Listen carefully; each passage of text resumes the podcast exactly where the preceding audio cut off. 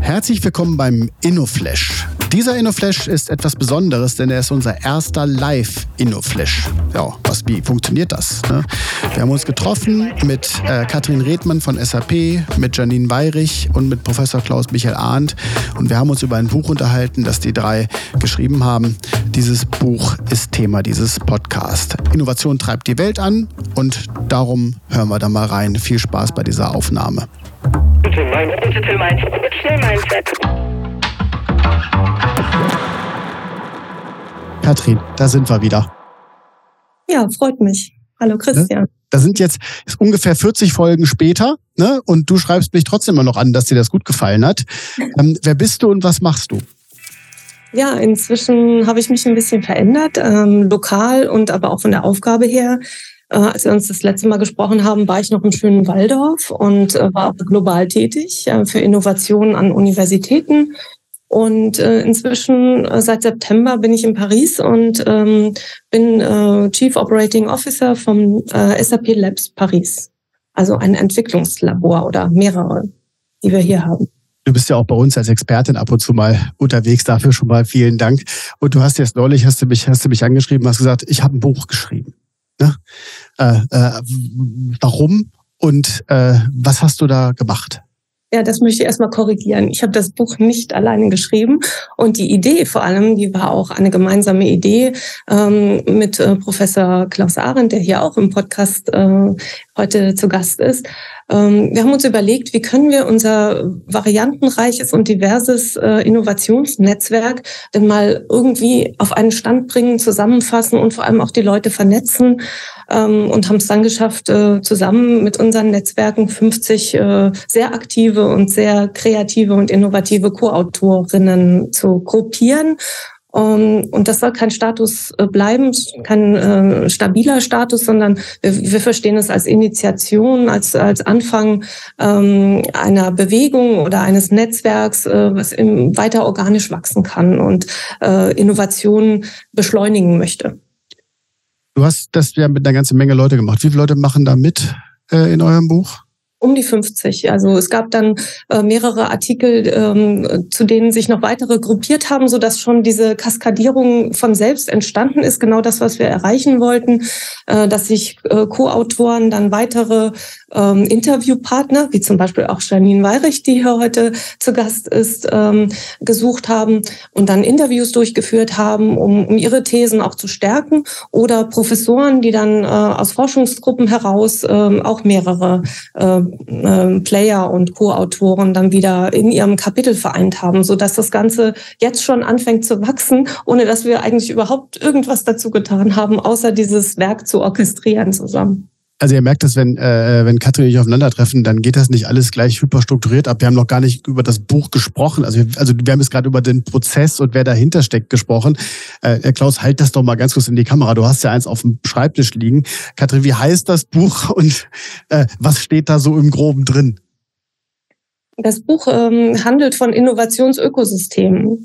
Und wir haben uns bemüht, das ähm, in einer doch strukturierten Art und Weise zusammenzufassen, ähm, nämlich aus der Sicht von Staaten, von äh, Städten und von Industrieunternehmen. Was bedeutet, was bedeuten Innovationsökosysteme für diese, unter diesen drei Perspektiven und vor allem auch, wie, wie verschmelzen die immer mehr? Und soll das jetzt eher so ein Nachschlagewerk, so ein Hilf Hilfebuch sein? Und an wen richtet sich das? Es richtet sich ähm, an, an Fachpublikum, aber auch an, an breitere äh, interessierte Leser, also eine breitere äh, Interessentengemeinschaft. Äh, wir haben es bewusst äh, nicht nur rein wissenschaftlich ausgelegt. Das war eine bewusste ähm, äh, Wahl, die wir getroffen haben. Und äh, so haben wir auch die, die Autorenschaft dann versucht, sehr lebendig und unter verschiedenen Perspektiven ein, ein, ein Spotlight auf äh, dieses Thema Innovations Ökosysteme aus 360 Grad Blickwinkel äh, zu zaubern. Dann liegt doch mal ganz kurz, nur mal so ein kleines bisschen für alle. Wir haben schon eine Frage hier eben. Wir haben ja Publikum mit dabei im Hinterkopf. Äh, Hinterkopf ne? Äh, liegt doch mal so ganz kleines bisschen. Ähm, was sind denn Innovationsökosysteme? Ja, das ist eine Verbindung ähm, aus ähm, aus Menschen, die sich unabhängig äh, ihrer Profession oder ihre, ihre Firma, für die sie arbeiten oder für die sie tätig sind, äh, mit Innovation beschäftigen. Und das sind Seelenverwandte, kann man wirklich sagen. Es gibt Menschen, die treffen sich auf Konferenzen, so wie wir beide auch, Christian, äh, und die können sofort ähm, eine Sprache sprechen. Und ich denke, das ist das, was wir mit dieser, mit diesem, mit dieser Buchbasis äh, versucht haben ähm, herzustellen, dass, äh, dass Menschen sich austauschen, äh, dass es wie ein großer Salon ist oder wie ich gesagt habe, ein, ein Think Tank, der übrigens nicht nur physisch ist, sondern äh, sogar digital werden kann, weil äh, das ganze Buch ist auch als E-Format äh, vorhanden schon. Und ähm, von daher hoffen wir, dass es ganz, ganz groß wird und äh, wächst und organisch wächst, ähm, dass Menschen auf uns zukommen oder auf die Autoren natürlich, Autorinnen, und äh, dass daraus Innovationsprojekte entstehen, weil das ist das, was Klaus Arendt und mich immer antreibt. Äh, wir wollen kein Buch schreiben, damit ein Buch geschrieben wurde, ein weiteres, sondern dass damit was passiert. Und äh, wir wollen eine Initiation, wie ich gesagt habe, erzeugen, äh, die das, dieses ganze Thema Innovationsökosysteme viel selbstverständlicher werden lässt dass man also aufhört, in Silos zu denken, dass man anfängt, ähm, sich ähm, auszutauschen, auch über Projekte, die noch nicht reif sind oder die noch nicht fertig sind, weil man kann auf den Ideen der anderen aufbauen. Und dass es einfach selbstverständlich wird, auch in physischen Veranstaltungen oder hier in Podcasts, äh, sich offener auszutauschen über Themen, die uns alle äh, umtreiben im Moment. Die Challenges sind dermaßen gigantisch, und das ist auch der Tenor des Buches, äh, keiner kann sie mehr alleine lösen. Kein Forscher, kein Unternehmer, kein Politiker, äh, kein Wirtschaftsweiser. Das geht nur noch in der Gemeinschaft und ähm, in dem Austausch und in dem Know-how-Sharing und Praktiken-Sharing. Deshalb haben wir sehr viele Beispiele reingebaut, ähm, mit denen wir hoffen, dass sich Menschen angesprochen fühlen und vielleicht diese Beispiele oder diese Methoden oder Tools auch benutzen wollen. Jetzt äh, gerät ich noch mit zwei äh, Abschlussfragen in deinen Blog halt rein. Die Fragen an dich werden wir gleich noch hier in dem Publikumbau hinter uns einsammeln. Ähm, ich kenne dich ja auch immer mit deiner Design Thinking Perspektive. So, äh, welche Rolle spielt diese Methodik in Innovationsökosystemen? Ja, Design Thinking ist immer noch die Basis, äh, wobei ich persönlich inzwischen schon weiter denke, äh, wie kann man das weiterentwickeln, äh, was kommt danach? Es ist Sustainability Thinking und vor allem auch Doing, nicht mehr nur Thinking, sondern wir müssen ins Handeln kommen. Ähm, und das ist auch das, äh, was meine beiden äh, Co-Gesprächspartner hier antreibt, das weiß ich. Ähm, wir müssen aufhören, Präsentationen zu bauen, Prä äh, PowerPoints zu präsentieren. Wir müssen rein in die Workshops, in die Maker Labs, in die die Spaces, wo, wo sich was tut, äh, wo Energie ist, wo, wo Aktion ist, wo einfach äh, auch halbfertige Prototypen entstehen, die aber die Basis sein können für, für größere Dinge. Und ähm, das ist auch ja das beste Beispiel, was wir in der Vergangenheit jetzt hatten, in den letzten zwei Jahren, war BioNTech. Und BioNTech wäre aber nicht entstanden als Produkt so schnell, wenn es nicht 30 Jahre Forschung schon gehabt hätte. Und der weit, also ist der weitere Punkt, wie können wir die Forschung schneller in den Transfer bringen? Und das ist auch ein oder mehrere Kapitel beschäftigen sich damit. Klausi schreibt da schon mal fleißig mit, du nickst nämlich schon zustimmt. Du bist aber noch nicht als nächstes dran. Du bist erst als zum Abschluss dran. Bevor wir Janine hier mit auf die Bühne holen, äh, Katrin, in der, wir kennen ja bis jetzt nur das Inhaltsverzeichnis, ne, weil das ja so frisch, so frisch ist. Da haben wir ein Wort gesucht, das wir nicht verstehen, nämlich Ambidextrie. Kannst du mir das mal erklären, bitte, was das ist und was das in dem Buch zu suchen hat? Mhm. Ambidextrie ähm, beschäftigt sich ähm, zum Beispiel auch in der Medizin mit äh, der Beidhändigkeit. Das heißt, kann ich mit beiden Händen gleiche Tätigkeiten durchführen? Ähm, bestes Beispiel, äh, können äh, Linksschreiber umtrainiert werden auf rechts oder ist es besser, man behält Linkshänder und sie können bestimmte Tätigkeiten besser mit links und andere Tätigkeiten aber auch mit rechts durchführen. Ähm, was äh, das ist jetzt das Physische und dann spiegelt sich das die Ambidextrie natürlich in verschiedenen äh, übergeordneten ähm, Themenbereichen wieder. Das heißt im Gehirn, ähm, natürlich aber auch in Organisationen, ähm, genauso in äh, Projekten, ähm, in Unternehmensführung, in Leadership. Also kann ich, bin ich, bin ich bereit, ähm, mein Unternehmen gleichzeitig profitabel weiterzuführen und zu investieren auf der anderen Seite mit der anderen Hand sozusagen, ähm, auf der anderen Seite weiterzuführen, äh, die ganzen Innovationen, Research, R&D-Abteilungen zu fördern, Budgets dafür bereitzustellen. Und das ist natürlich eine Balance, ein Balanceakt, den jeder Unternehmer ähm, äh, möglichst schnell und äh, effizient hinbekommen muss. Und das ist, stellt viele Unternehmen vor eine ganz, ganz große Herausforderung, ähm, aber auch jeden persönlich. Also ich muss gleichzeitig meinen Lebensunterhalt sichern, möchte aber auch Innovationsprojekte machen. Ähm, ich möchte gleichzeitig einen Umzug gestalten nach Paris und aber auch ein Buch irgendwie rausbringen, ja, weil das jetzt gerade der Zeitpunkt dafür ist. Also wie kriege ich das als Person hin? Wie kriege ich das für ein Team hin? Wie kriege ich das für eine Organisation hin? Und dann natürlich größer gedacht, wie bekommt ein Land das hin?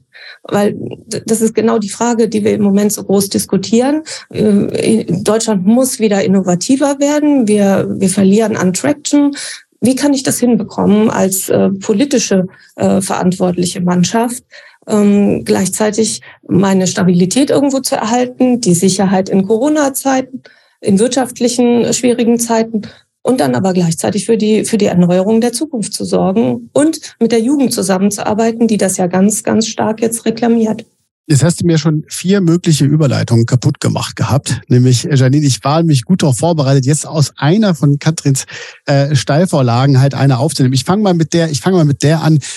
Bist du beidhändig als Unternehmerin unterwegs? Ich glaube, als Unternehmer muss man beidhändig ähm, handeln können, am besten noch beide Füße dazu packen. Also man ist ja gefühlt ähm, 24-7 on Tour, ständig mit den Gedanken, wie geht's mit dem Unternehmen weiter, was möchte ich bewirken, was, wie bin ich für mein Team da. Also man kämpft da an zahlreichen Ecken und auch was Katrin eben schon gesagt hat, also vieles schafft man ja auch nicht alleine. Darum geht's ja bei Innovation. Wenn man an etwas arbeitet, sei es ein Unternehmen, klein gedacht ein Startup oder halt ja ganze Region, das packt man am besten einfach Hand in Hand. Und das ist natürlich sehr vorteilhaft, wenn man die rechte und die linke Hand offen lässt. Janine, dann aber ganz kurz, bevor wir, bevor wir hier loslegen. Wer bist du und was machst du? Genau, also mein Name ist Janine Bayrich. Ich habe an der Hochschule Darmstadt studiert und zwar Interactive Media Design. Das war auch sehr interdisziplinär, denn wir hatten die Schwerpunkte IT, Management und Design. Wir wurden in jedem Semester in Teams gelost. Also wir durften uns unsere Projektpartner nie aussuchen und dann mussten wir mit dem Team ja Prototypen entwickeln, die ein, ich sag mal so, Problem lösen. Also wir mussten immer sehr lösungsorientiert denken und dann ein Service oder ein Produkt entwickeln, also auch manchmal richtig Prototypen bauen, Apps entwickeln, dazu dann Businesspläne schreiben, das Ganze vermarkten. Und am Ende von jedem Semester hatten wir dann wie so ein eigenes Startup. Also wir hatten Firmennamen, wir hatten ein Logo, wir hatten einen Prototyp, der funktioniert. Also richtig verrückt, weil wir uns in so viele Dinge mal reindenken mussten, immer sehr nutzerzentriert denken mussten, immer im Team arbeiten. Also da habe ich schon ganz früh gelernt, ähm, man kommt nicht weit, wenn man ein Einzelkämpfer ist, sondern man muss gemeinsam etwas gestalten und schaffen. Ja, das so, so weit zu meinem Hintergrund. Und im Studium habe ich dann nämlich auch ähm, ja meine Bachelorarbeit XIM Schritt für Schritt auf den Markt gebracht. Das war ein Projekt von meiner besten Freundin und mir. Ähm, ja, wir haben sehr dafür gebrannt und haben das dann Schritt für Schritt neben dem Master auf den Markt gebracht das durfte ich ja schon am Anfang so ein bisschen mitverfolgen, wie ihr da gerade aus der Uni dann quasi so da, da, raus, da rausgeschlittert seid. Pass auf, ist aber die Frage, die, die sich dann so ein bisschen vorwirft. Ich habe jetzt schon eine schöne Frage, so, die dann nachher dann in Richtung Klaus geht. Da kannst du, also ich schreibe hier fleißig mit, ne? Ähm, äh, Janine, ihr seid ja nachher dann sogar im Fernsehen gewesen. Ne? Mhm. So, also ja. von der Bachelorarbeit bis zum Fernsehen. Kannst ja selber auflösen, was du da alles gemacht hast. Wie war da der Prozess denn? Also ihr seid aus der Uni gekommen, habt euch dann motiviert, jetzt legen wir los. Genau, das war dann so, wie ich schon gesagt habe, am Ende von jedem Semester hatte man so sein eigenes Startup. Das war schon so die Grundlage gelegt, aber dann kamen die Semesterferien und wie das so ist, äh, stauben da einige Projekte ein. Und da haben Geraldine und ich uns gefragt, so, hey, wie cool wäre es, wenn man einfach mal weitermacht, wenn man in dieses Doing kommt, wenn man einfach sagt, hey, was passiert, wenn wir jetzt dieses Projekt nehmen, nicht in den Schrank stecken, sondern einfach daran weiterarbeiten. Und genau das haben wir dann getan und dass wir dann einfach neben dem Masterstudium Schritt für Schritt gegangen sind, geguckt haben, okay, was bietet das ja, zum Beispiel das Darmstädter Ökosystem. Was gibt es für Startups? Ich hatte davor noch nie von einem Startup-Stipendium gehört und durfte dann zum Beispiel aufmerksam gemacht werden, dass es sowas gibt wie das Hessen-Ideen-Stipendium, das Exis Gründerstipendium, dass es sogar das Hub 31 Gründerzentrum gibt. Davor hatte ich früher nie etwas gehört und es war dann einfach sehr schön, neben dem Studium Schritt für Schritt, also wirklich, es waren oft kleine Schritte, aber dass man dann nach und nach so diese Startup-Welt kennenlernt und dann gemeinsam ein Prototyp auf den Markt bringen kann. Und da wurden wir dann ähm, ja unterstützt, zum Beispiel von dem Hessen Ideenstipendium und konnten dann unser ehemaliges Bachelorprojekt Schritt für Schritt umsetzen, an dem Prototyp weiterarbeiten, unser Team vergrößern. Und so ein besonderer Highlight-Moment war dann, als dann plötzlich die E-Mail aufploppte von, ja, die Höhle der Löwen. Denn wir wurden dann angefragt, so, hey, ihr seid zwei junge Gründerinnen, richtig cool, was ihr macht, wollt ihr nicht zu uns in die Show kommen? Und das war so ein, ja, so ein kleiner Highlight-Moment. Ihr habt ja, glaube ich, sogar gewonnen. Das heißt also, das war ja Teil eurer, Teil eurer Geschichte. Was du bis jetzt nicht gemacht hast, ist, wir sind ja so ein kleines bisschen mit dem Publikum und nachher gucken das ja auch ein paar. Mhm. Was ist denn Xim? Ach so, ja. Ach, ist egal, aber das Buch, wir wissen nicht, was im Buch steht und wir wissen nicht, was Xim ist. Nee, also was ist denn Man soll es ja lesen, man soll es ja lesen. Also im, im Buch wird es natürlich auch noch ähm, genauer ähm, auch aufgeführt. Also im Buch schreibe ich auch sehr viel über diese Gründungsreise und gibt sehr viele Tipps. Also vor allem junge Leute, die sich für das Gründen interessieren, sollten das Buch unbedingt lesen. Da sind super viele Tipps drin. Ähm, und was Xim ist, ähm, das ist eine Challenge-Plattform, die eine Brücke baut zwischen der Wirtschaft und jungen Talenten. Also wir bieten wie so Online-Challenges an. Das sind Ideenwettbewerbe, an denen kann man kostenlos online jederzeit teilnehmen und einfach gemeinsam Zukunft gestalten. Also eigentlich so mein Studiengang in einer Online-Form. Also man darf sich mit tollen, spannenden Business Cases beschäftigen. Man darf zeigen, was hinter einem steckt. Und gleichzeitig lernt man spannende Firmen kennen. Ähm, ja, zum Beispiel habe ich auch schon mit Katrin Rettmann zusammengearbeitet. Wir hatten ganz, ganz, ganz am Anfang eine SAP-Challenge. Auch das war super schön, einfach so zu sehen, dass auch ein ganz junges Startup mit so tollen, großen Firmen zusammenarbeiten kann, gucken kann, okay, ähm, man lernt ja auch sehr viel von jeder Zusammenarbeit und genau. So viel zu Xim, aber man muss unbedingt, also schaut euch das Buch ja, an. Das, das, das, blenden wir, das blenden wir hier bei euch die ganze Zeit ein. Das heißt ja sogar Bücherecke hier, da müsst ihr euch keine Gedanken dazu machen, da werden wir schon genug pushen. Ich habe noch eine Frage, äh, Janine. Wir sammeln hier hinten uns im Publikum so ein paar weitere Fragen ein. Aber eine habe ich an dich. Du kommst ja aus der Uni und aus dem, aus der, aus dieser Phase mit einer extremen Begeisterung raus, ne? Toll, was zusammen gemacht, gelernt von Katrin und Klaus und was weiß ich alles so, ja. Und jetzt kommst du in die normale Welt rein, ja, und hat sich die Definition von diesen Ökosystemen mit deinem Treffen auf die klassische Wirtschaft verändert? Das ist eine sehr gute Frage. Danke. Äh, Bitte schön. Also ich muss sagen, äh, es hat sich ähm, schon verändert, da der Blick immer weiter wird. Weil ich meine, klar, vor zwei Jahren war ich noch eine Studentin. Ich kannte nur das Ökosystemstudium ich war umgeben von sehr vielen motivierten Studierenden, die die Welt bewegen möchten, die was erfinden wollen, die neugierig sind. Und plötzlich trifft man dann auf die Wirtschaft. Also plötzlich redet man dann mit Firmen wie SAP, sieht so, okay, wie geht es da vielleicht ab? Wie sind die Leute? Man kommt ja, also wir von Xim sind super viel in Kontakt gekommen mit Firmen, weil wir ja Challenges für Firmen organisieren. Und dadurch durfte ich auch sehr viele Einblicke sammeln, sehr viele Unternehmen kennenlernen von ja SAP und weiteren Firmen, durch auch Merck aus Darmstadt. Und es war einfach sehr schön, einfach auch diesen Blickwinkel zu öffnen und verschiedene Systeme kennenzulernen.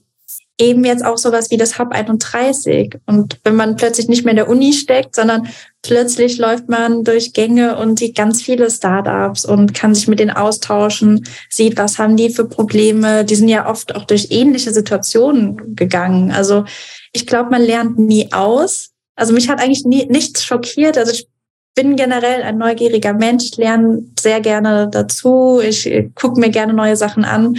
Und daher bin ich auch gespannt, was alles noch so kommt. Und ich denke, was Innovation angeht, sollte man nie seine Augen verschließen. Man hat nie ausgelernt.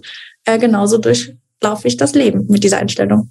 Das ist sehr, sehr authentisch. Vielen Dank für die, äh, vielen Dank für die letzten zehn Minuten, äh, Janine. Äh, für euch hier im Publikum einfach mal so zur Kenntnis. Wir haben einen Innobus zum Beispiel, den wir auch in Richtung Darmstadt planen. Also wir fahren halt auch da bei euch vorbei. Also du hast eben schon so viele Stationen genannt. Das ist etwas, was sich echt durchsetzt. Wir nehmen die Leute halt mit im Bus ne, und sagen, komm her, guckt euch das mal an. Das kann man am besten begreifen, wenn man nicht nur irgendwo hinguckt, sondern dass man halt auch wirklich mit den Leuten persönlich spricht. Das könnte auch ein Grund sein, du bist, warum wir dann bei Klaus vorbeikommen. Ne? Klaus, schön, dass du mit dabei bist. Ja, freue mich auch. Du lächelst die ganze Zeit so freundlich. Ich freue mich die ganze Zeit, dich zu fragen, wer bist du eigentlich und was machst du? Ich bin der Klaus Arendt, bin hier ähm, einerseits Vorstand der HEAG Holding, einem öffentlichen Unternehmen, und wir machen schon seit Jahren Gründungsunterstützung und kümmern uns um auch neue Ideen, um Innovationen. Da kommen wir bestimmt gleich noch drauf zurück. Und bin nebenbei äh, vielleicht auch deshalb auch Geschäftsführer des Gründerzentrums hier in Darmstadt, dem Hub 31. Auch dazu herzliche Einladung bei Tour. Ja, sehr gerne. Kommen wir gerne darauf zurück. Ich habe ähm, für dich mir so eine schöne Frage am Anfang überlegt, ähm, weil ich ja hier Jungs zu Hause habe, ne? so zwei Stück, zehn, zehn Jahre alt. Wenn ich dir jetzt erzähle, ich habe ja gerade ein Format gehabt über Innovationsökosysteme und Gründerzentren und, und Co. Kannst du mir mal ein Ökosystem, äh, Innovationsökosystem für Zehnjährige beschreiben? Oh, das ist jetzt natürlich spannend. Aber deine Jungs oder deine Nach dein Nachwuchs soll gerne mal auch nach Darmstadt kommen. Wir machen hier mit der Bürgervorlesung oder Bürgerinnen und Bürgervorlesung immer wieder so Experimente auch, nämlich Kindervorlesungen und das macht hier unsere ja mit aus der Taufe gehobene ähm, Bürgerstiftung. Und da bieten wir auch Kindervorlesungen an. Wir hatten auch schon eine für Gründerinnen und Gründer. Also insofern, möglicherweise kommt ihr mal bei uns vorbei. Aber was ist ein Innovationsökosystem für kindliche Ohren?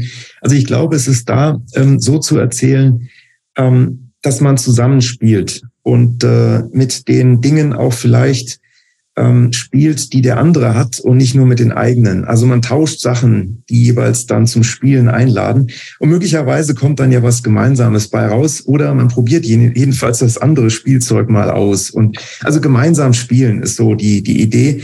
Und dann natürlich weitergehend ist es dann nicht nur das Spielen, irgendwann soll ja daraus auch was Neues entstehen, was man verwenden kann.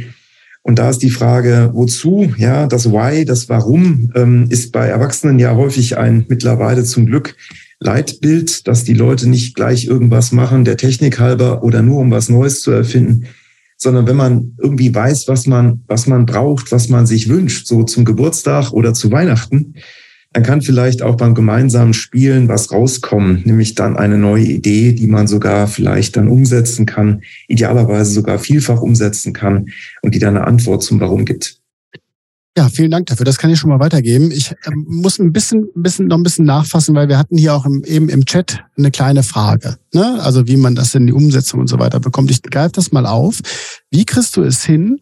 Also nochmal einen Schritt zurück die Unternehmen, die ich begleiten darf, gründen für sich selber InnoLabs und Innovation Parks und was weiß ich alles.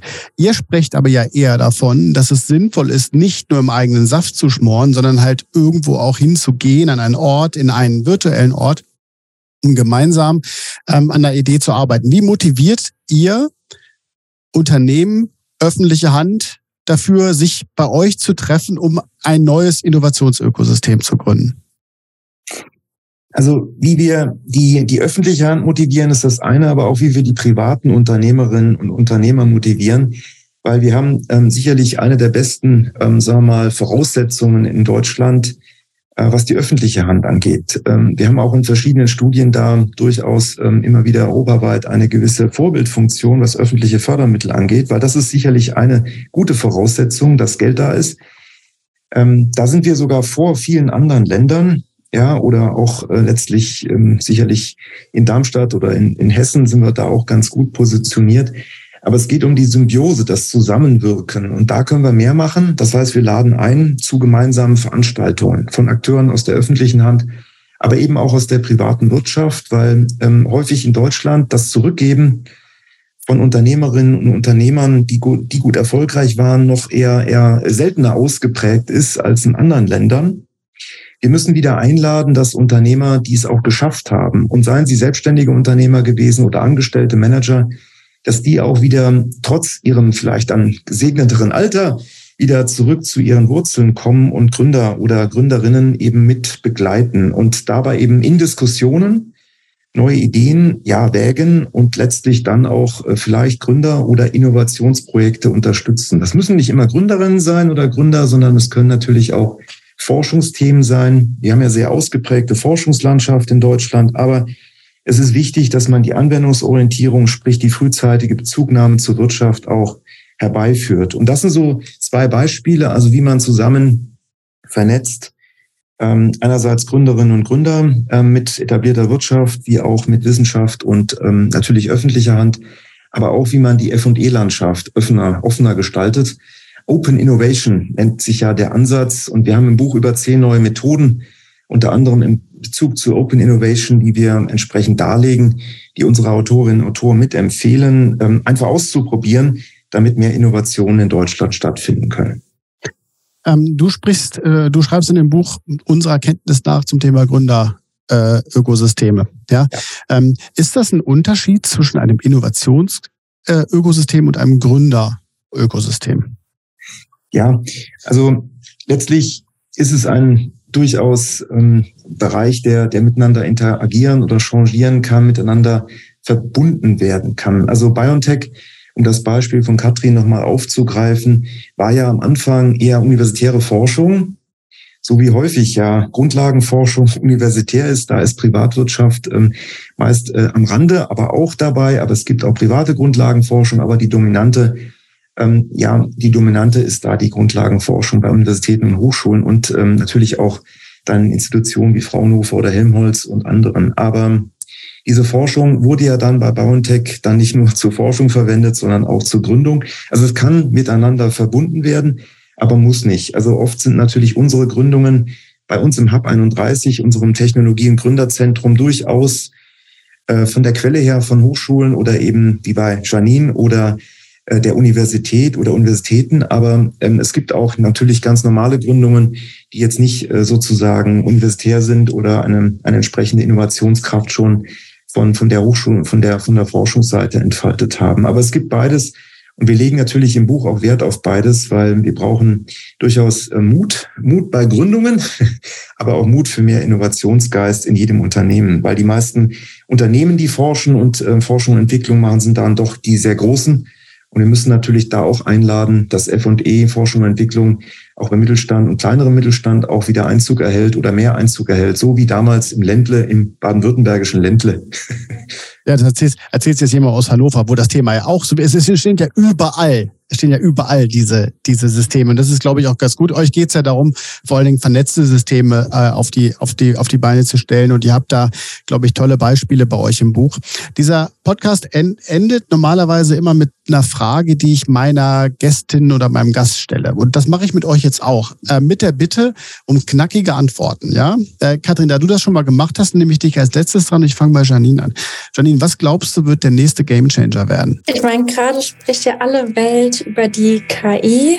Ich glaube, das wird ein sehr interessanter Game Changer, der jetzt ja schon nach und nach echt ja, einige Veränderungen mit sich bringt. Ähm, ja, deswegen würde ich sagen, so ein nächster Game Changer könnte äh, ja die KI sein. Klaus. Kreislaufwirtschaft und ähm, das ist durchaus verbindbar mit KI, aber das Thema, dass wir mehr schauen, wo die Ressourcen bleiben, auch wenn sie mal produziert wurden, das durchaus gepaart mit Dienstleistungen, also serviceorientierte Industrieprodukte. Aber die Kreislaufwirtschaft, das ist das, glaube ich, was viele noch, äh, noch nicht ganz so vor Augen haben. Aber da müssen wir mehr machen. Und wir haben viele Startups bei uns auch, die, die da schon tätig sind. Katrin. Ähm, für mich ist es, sind es die menschlichen Ressourcen. Um, natürlich ist äh, die KI ein sehr wichtiger technologischer Sprung im Moment, aber ohne die menschliche Energie und die menschliche äh, Resilienz äh, werden wir mit der KI äh, untergehen, fürchte ich. Also wie können wir die die menschlichen Werte und äh, unsere menschlichen Wünsche und Antriebskräfte, wie können wir die verschmelzen mit der KI oder unterstützen lassen mit der KI oder natürlich genauso in der Kreislaufwirtschaft. Ähm, wie können wir unsere Ressourcen schonen? Wenn wir aber selber als Menschen ähm, kaputt gehen oder krank werden oder den Druck nicht mehr aushalten oder die Informationsflut, ähm, dann hilft uns die KI letztendlich auch nicht. Also wo bleibt der Mensch bei dem Ganzen? Ja, toll. Haben wir ein paar Statements rausgehauen heute. So wie sich das dafür gehört, für alle, die uns jetzt hier gerade so zuschauen in der Konserve. Wir haben Publikum hinter uns. Ich habe jetzt im Publikum keine Fragen festgestellt. Von daher wären wir eigentlich auch am Ende. Das fand ich extrem spannend. Ja, und äh, wie gesagt, wir haben, glaube ich, oft genug darauf hingewiesen, wir blenden da unten etwas ein jetzt hier gleich, ne, dass es das zu kaufen gibt, das Buch. Klaus, du hast noch, du hebst die Hand, weil du klatschen möchtest oder weil du uns noch eine Frage mitgeben möchtest? Ich würde nur eine motivierende Aussage noch bringen wollen. Und äh, die ist der letzte ähm, mir bekannte Chemie-Nobelpreisträger war ja der John Goodenough. Es gab danach auch weitere, aber er hat vor etwa vier Jahren den Chemie-Nobelpreis bekommen als ähm, der älteste jeweils ähm, ja ausgezeichnete, und zwar für die Miterfindung des Lithium-Ionen-Akkus. Und ähm, in seinem hohen Alter, er ist immer noch aktiv, jetzt äh, 100 äh, werdend oder gerade geworden, ist er dabei, Feststoffbatterien für die ja, äh, gesamte Industrie neu zu erfinden mit Partnern aus der hm, ja, internationalen Sphäre, also aus Amerika. Der hat am MIT gearbeitet, aber auch jetzt mit Toyota er ist in Jena geboren. Insofern, ähm, es ist nie zu spät. Und ich, ich will einfach jeden, jede Zuhörerin und jeden Zuhörer einladen, natürlich mutig zu bleiben und auch trotz höheren Alters vielleicht mit Innovation weiter ähm, ranzugehen, weil wir brauchen viele, viele neue Ideen, viele neue äh, Entwicklungen, um den Herausforderungen zu begegnen. Ja, also, also wir, wir stecken voller Statements. Wir, wir holen ja immer so eine äh, Punchlines nachher aus dem Format halt raus, die wir dann nachher noch bei Social Media posten können. Ich denke mal, da habt ihr uns genug mitgegeben. Janine, Katrin, Klaus, vielen Dank für eure Zeit. Euch hier im Publikum vielen Dank, dass ihr uns dabei live begleitet habt und wir freuen uns darauf, wenn ihr auch die Aufnahme nachher teilt. Wir sind jetzt soweit raus. Macht's gut und wir bleiben auch noch ein bisschen fürs Publikum da, für den Fall, dass doch noch Fragen sind. Ne? Also allen, die hier zugucken, tschüss. Mhm. Tschüss. Tschüss, vielen Dank. Tschüss. Vielen Dank, dass du dir heute Zeit genommen hast und den InnoFlash gehört hast. Für weitere Infos zu Digital Mindset komm gerne auf www.digitalmindset.de vorbei und schau in unserem Blog nach. Also, wir sehen uns, hören uns und bis dann.